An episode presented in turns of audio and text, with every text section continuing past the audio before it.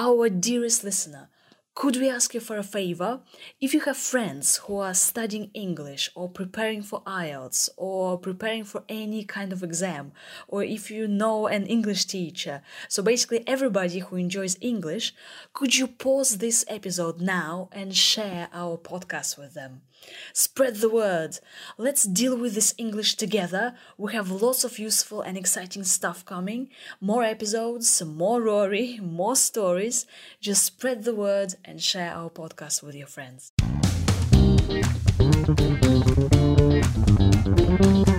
Hello, lovely people of the world. I'm Maria. And my name is Rory, and we are the hosts of the IELTS Speaking for Success podcast, the podcast that aims to help you develop your speaking skills as well as your listening skills along the way. We started this super podcast to give you a look at how a native English speaker would answer some of the most common IELTS speaking questions. I ask Rory questions, and he gives answers For a, for a, for a high score. Band 9 score. Rory, are you awake to give us some answers today? Oh, sorry. Um, no, I, I haven't had my morning coffee yet. It's gonna be one of those podcasts, guys. We're gonna be talking about morning routines. Rory, so let's uh, talk about your morning routine, shall we? What's your morning routine, Rory? Oh, I love my morning routine. It's always the same, and it gives me a sense of accomplishment going through the motions of it. I get up, make my bed, switch on my laptop, and usually do a limited amount of work while I'm working out. That usually lasts for an hour or so before I finish up, and go for a shower, do my hair, make breakfast, and then I get back to work for the rest of the day. How is your morning routine different from when you were a child? Uh, well, I suppose my parents are a lot less involved with it for starters. I don't live with them anymore. I also used to rely quite extensively on an alarm clock. Um, I, I always used to have to set multiple alarm clocks. But now I wake up of my own accord, really. Um, of course, I have the alarm still as a backup, but I don't seem to need it. Um, and the last thing, I suppose, in terms of difference, is that it's more active now. Um, I was more of a sloth in the morning than I am now. Uh, usually, I wake up full of energy these days. What would you like to change about your current routine? Um, I don't know. I suppose uh, not a great deal. Um, although it would be really good if I could take a pill or something that means I have to work out less in the morning because it takes forever. Um, but I don't mind putting in the effort, really, when I think about it. Uh, other than that, it might be nicer to wake up a little bit earlier and get more done, but to be honest with you, my level of productivity is very good, so I'd only make some small changes, not major ones. What's a typical morning routine like for people in your country?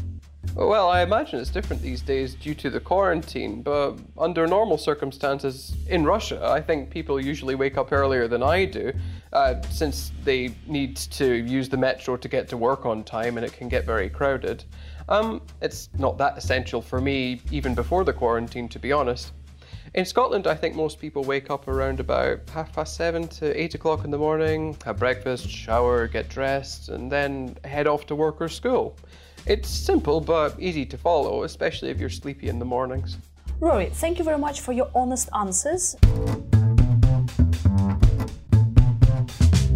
Our dearest listener, if you're listening to this, it means you really enjoy what we're doing. If you want more educational content from me and Rory, check out our Patreon, where for just $1 a month you can get bonus episodes and support our podcast. A huge and warm thank you to the lovely people who have already supported us. If you also want to become one of our super supporters, check out our Patreon. The link is in the description. Now, let's go over some of the vocabulary that you've just used. For a high score, Band nine score. Rory, you've mentioned a sense of achievement uh, that you feel going through um, your morning routines, right? Yeah, What does it mean, a sense of achievement? I think we've discussed it before. Yeah, you can have a sense of achievement or a sense of accomplishment. It just means um, the good feeling that you get from completing something. Um, I combined it with going through the motions. Now, usually, if you're going through the motions, it means you're repeating a very uh, boring and monotonous routine. But to be honest, for me, I, I get a sense of accomplishment for completing the boring and routine things because it's it's nice to see things um, just being completed one after the other. Yes, and our morning routine helps us set the tone for the day, right? It sets the tone for the day, like um, and it could be also fixed, yeah. So like our morning routine, our like schedule, for example. Yeah, exactly. You've mentioned some of the verbs, so you make your bed, right? We can't mm-hmm. say do a bed, right? Well, normally. so we make our bed. What about hair? My hair. Yeah, you do your hair. Um, you have your hair done by other people, but you personally do your hair. Like for for me, I you know use a hair dryer, for example, and I don't pay someone to do that for me. Wow, you are so organized and skillful. I am very organized. I can't do my hair myself. Well, I do sometimes, but well, it's a pain in the neck. Okay, what about breakfast? Do we uh, do our breakfast or we make our breakfast? Um, you definitely make your breakfast. It's usually like that for meals, isn't it? Make breakfast, make lunch, make dinner. Yes, then you've used a nice phrasal verb before I finish up. Or can I say before I finish? You could say both, um, although finish up is a phrasal verb, so you might want to use it to show that you can um, use language flexibly for a higher score. Band 9 score. Yeah. Um, then your parents are um, a lot less involved in your morning routine, yeah, for starters. So here we're using uh, the, the passive voice structure. Mm, Parents are less involved, right? Or Yes. a lot less involved. Ba- Basically, like, like they are practically not involved. Is it is it a good thing for you? Um, definitely. I, I love my mum and dad, but I think uh, we would all agree that uh, people, as they get older, having more freedom and more independence from their parents is a good idea. Scotland, freedom! Right. Yeah. Um, now you rely on your alarm clock, right? So to rely on an alarm clock, Well, I, I don't rely on it too much. I rely on it less than I did. right? And you have uh, multiple alarm clocks, right? I used to. Yeah. wh- what is it like? Multiple, and how do I use it? Oh, multiple is just like saying many, but again, it's higher level for um, higher score. You've used a nice one of my own accord. Of my own accord. What is it? Yeah. Accords like music? What? Um, of, if you do something of your own accord, it's just like saying you do it by yourself. All of the motivation comes from you. Um, or in this case, all of the um, initiative comes from me. I wake up of my own accord. I wake up by myself. I don't really need that much help. Yeah, can I use it like, for example, it's your birthday party and I show up there of my own accord? Um, if you weren't invited, then yes. But of course, I would invite you to my birthday, Masha. Oh, that's so sweet. In exactly like how you invited me to your birthday. Oops, oops. Okay, let's Uh-huh. let's um, My invite let's must get have been focused. lost we are in going off on a tangent here. Okay, um, Rory. Now we know that uh, you used to be a sloth, right? Mm-hmm. You used to be a mammal uh, which moves slowly and lives on trees, a sloth. But now you're not so much of a sloth, right? Mm-hmm. A sloth, or you can we can say like um, I am an early riser, or I am a morning person, right? What else can you say? I'm an early bird. Yeah, you could say that. Um, I'm an early bird, or I wake up early in the morning. If you're really struggling for something to say. Then we've heard lots of uh, second conditionals in your answers, like it it would be great, it would be good if I could, right? Yeah. Um, could you give us something like uh, what would you like to change in your morning routine? And then we Well, go. It would be great if I could get up earlier, and I could if I wanted to, but I don't really see the need to right now. It's not essential for me getting everything done. Right. Now we know that you do work out, right, in the morning as part of your morning routine, and you don't mind putting in effort, right? Yeah. So if you put in the effort, it just means that you, um, well, you have the motivation and you work hard to achieve something if you put in the effort. When we talk about morning routine, we can say that we stick to our morning routine, right? I do. Yeah, also we can say follow. Can I say follow a morning routine? Absolutely. You follow a routine, you follow a plan. And how do you use routine? Is it like uh, countable? Can I say routines or can I say follow a routine? Or I say like follow my routine? Well, all of those are okay, um, and it's definitely countable. You can have multiple routines for different parts of your day or even different times of the week. Rory, when you describe the typical morning routine in your country, Scotland, basically, or yeah, you talked about Russia, uh, you said that people head off to work, right? Head off, head, and off with their Yeah. without their heads.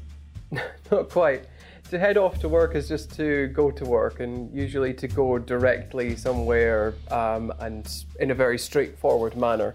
Uh, so it's a little bit more precise vocabulary, and it's a nice phrasal verb instead of just saying go to work. So it helps you get a higher score. Yeah. Also, I can say uh, set off, right? So what time are Yeah, you do. setting off?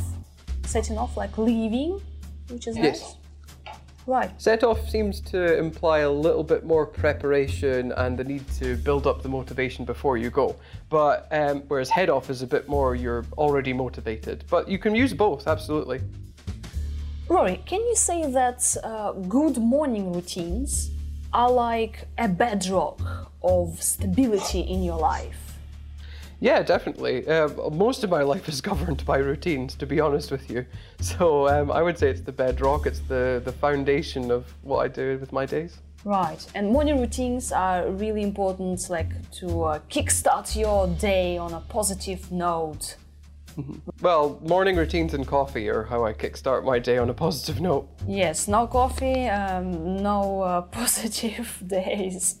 No, no coffee, no positivity, period. Coffee. Yes, dear listeners, if you haven't listened to our um, super episode about coffee, please do now. It's uh, loads of fun.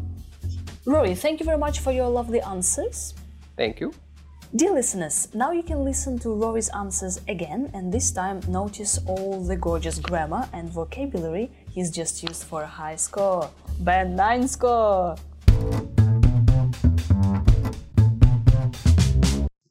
So let's uh, talk about your morning routine, shall we? What's your morning routine, Rory? Oh, I love my morning routine. It's always the same and it gives me a sense of accomplishment going through the motions of it. I get up, make my bed, switch on my laptop, and usually do a limited amount of work while I'm working out. That usually lasts for an hour or so before I finish up and go for a shower, do my hair, make breakfast, and then I get back to work for the rest of the day. How is your morning routine different from when you were a child?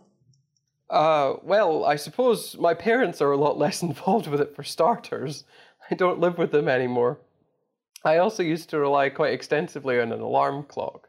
Um, I, always used to have to set multiple alarm clocks. But now I wake up of my own accord, really. Um, of course, I have the alarm still as a backup, but I don't seem to need it. Um, and the last thing, I suppose, in terms of difference, is that it's more active now. Um, I was more of a sloth in the morning than I am now. Uh, usually, I wake up full of energy these days. What would you like to change about your current routine? Um, I don't know. I suppose uh, not a great deal. Um, although it would be really good if I could take a pill or something that means I have to work out less in the morning because it takes forever. Um, but I don't mind putting in the effort, really, when I think about it. Uh, other than that, it might be nicer to wake up a little bit earlier and get more done. But to be honest with you, my level of productivity is very good, so I'd only make some small changes, not major ones. What's a typical morning routine like for people in your country? Well, I imagine it's different these days due to the quarantine, but under normal circumstances in Russia, I think people usually wake up earlier than I do, uh, since they need to use the metro to get to work on time and it can get very crowded. Um, it's not that essential for me even before the quarantine, to be honest. In Scotland, I think most people wake up around about half past seven to eight o'clock in the morning, have breakfast, shower, get dressed, and then head off to work or school. It's simple but easy to follow, especially if you're sleepy in the mornings. Rory, thank you very much for your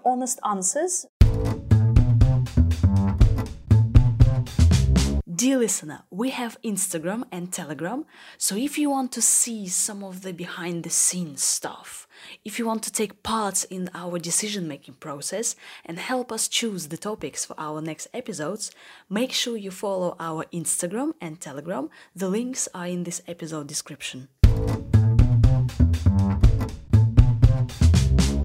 Thank you very much for listening. And remember to follow your morning routine and have your morning coffee. Bye! Bye.